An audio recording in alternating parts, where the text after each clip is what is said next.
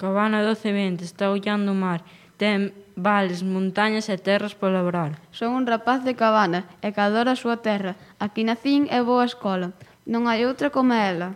Cabana contenta, sorri todo o día, feliz ela canta con moita alegría.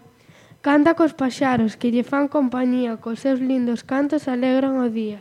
A nosa increíble cabana, eh. aquí ninguén quere marchar. Ten lugares moi bonitos e sitios que visitar. Cavante mar, cavante mm, mar, hai lanchas, barquillos e máis praias, que nada en besa nas que hai en Canarias.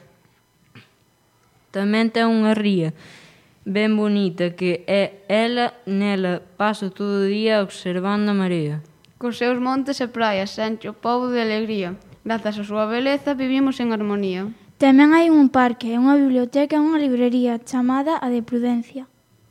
O colexio de Cabana é o mellor do mundo, pero as clases pola tarde non nos gustan moito. Aquí en Cabana tamén nos gustan as orquestas e sempre as contratan cando hai moitas festas. Cabana ten, teno todo, monte, ríos, mar e tamén vos veciños que te van a axudar. A xente é boa, amable e mañosa, e os nenos en xeral son de mente curiosa. Cabana está sempre presente, escoitarala cantar. No vento na chuvia, cabana é meu fogar. Cabana de Bergantiños, ti es todo para min. Ti estás no meu corazón, non tiño máis que pedir. Portas abertas as casas e veciños que son familia. Benvidos a este recuncho de Queridiña de Alicia. Cartas de cabana a Ucrania. Extraño a soidade. Iso quixera desexar. Que era verdade. Que me equivocaba. Que esa mensaxe non era casual. Que me observaban. A persoa que me facía rir. Parecía actriz, pero grazas á máscara polo vivir. Aínda que por dentro estea abatida. Ese vento sopraba tranquilidade.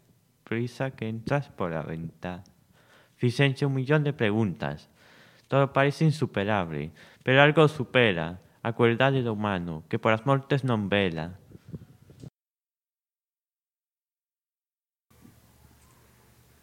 O mar de dúbidas. Un mar de dúbidas Ondas que traen preguntas. que a veces non atopan resposta. E outras disólvense. Como a escuma sobre a area Cando miro pola fiestra, Vexo o interior, un mundo por descubrir. O que só eu podo sair Miras ao espello, chea de complexos. pero un sorriso invade seu rostro. O recordar aquel cumprido do cálido agosto Terras do nacemento. A vida é o pensamento. Onde ela espera con medo, Subir sin alma ao ceo.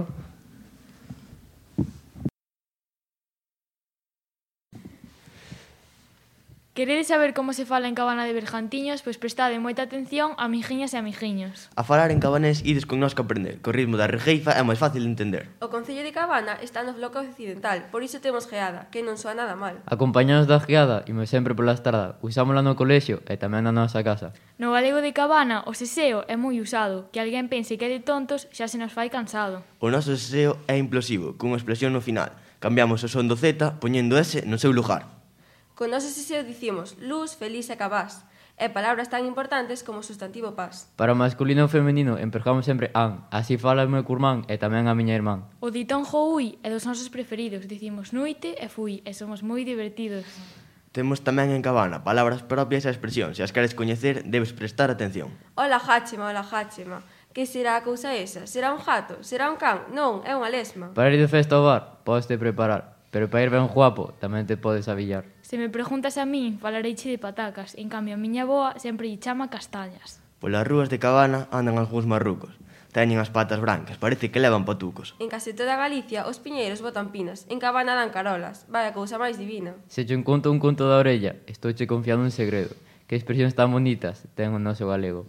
O posesivo meu é para nós moi importante, metémolo sempre ao final e incluso o poñemos diante. Que pasa, meu? Saenos así sin razón. A ver, meu, saenos do corazón. E se a gente fora nos intenta insultar, nos logo lle dicimos a paja radia vai te deitar. Con esta clase de galego xa imos ir rematando. O mellor é empregalo, pois apréndese falando. Tamén é moi importante sentir fachenda do noso e nós da nosa lingua estamos moi orgullosos. Moitos queren criticarnos, entre o Castro e o Jontón quedan todos abrallados. Cabana mola un montón. E non esquezades nunca que temos que valorar o galego de Cabana e o de calquera lugar.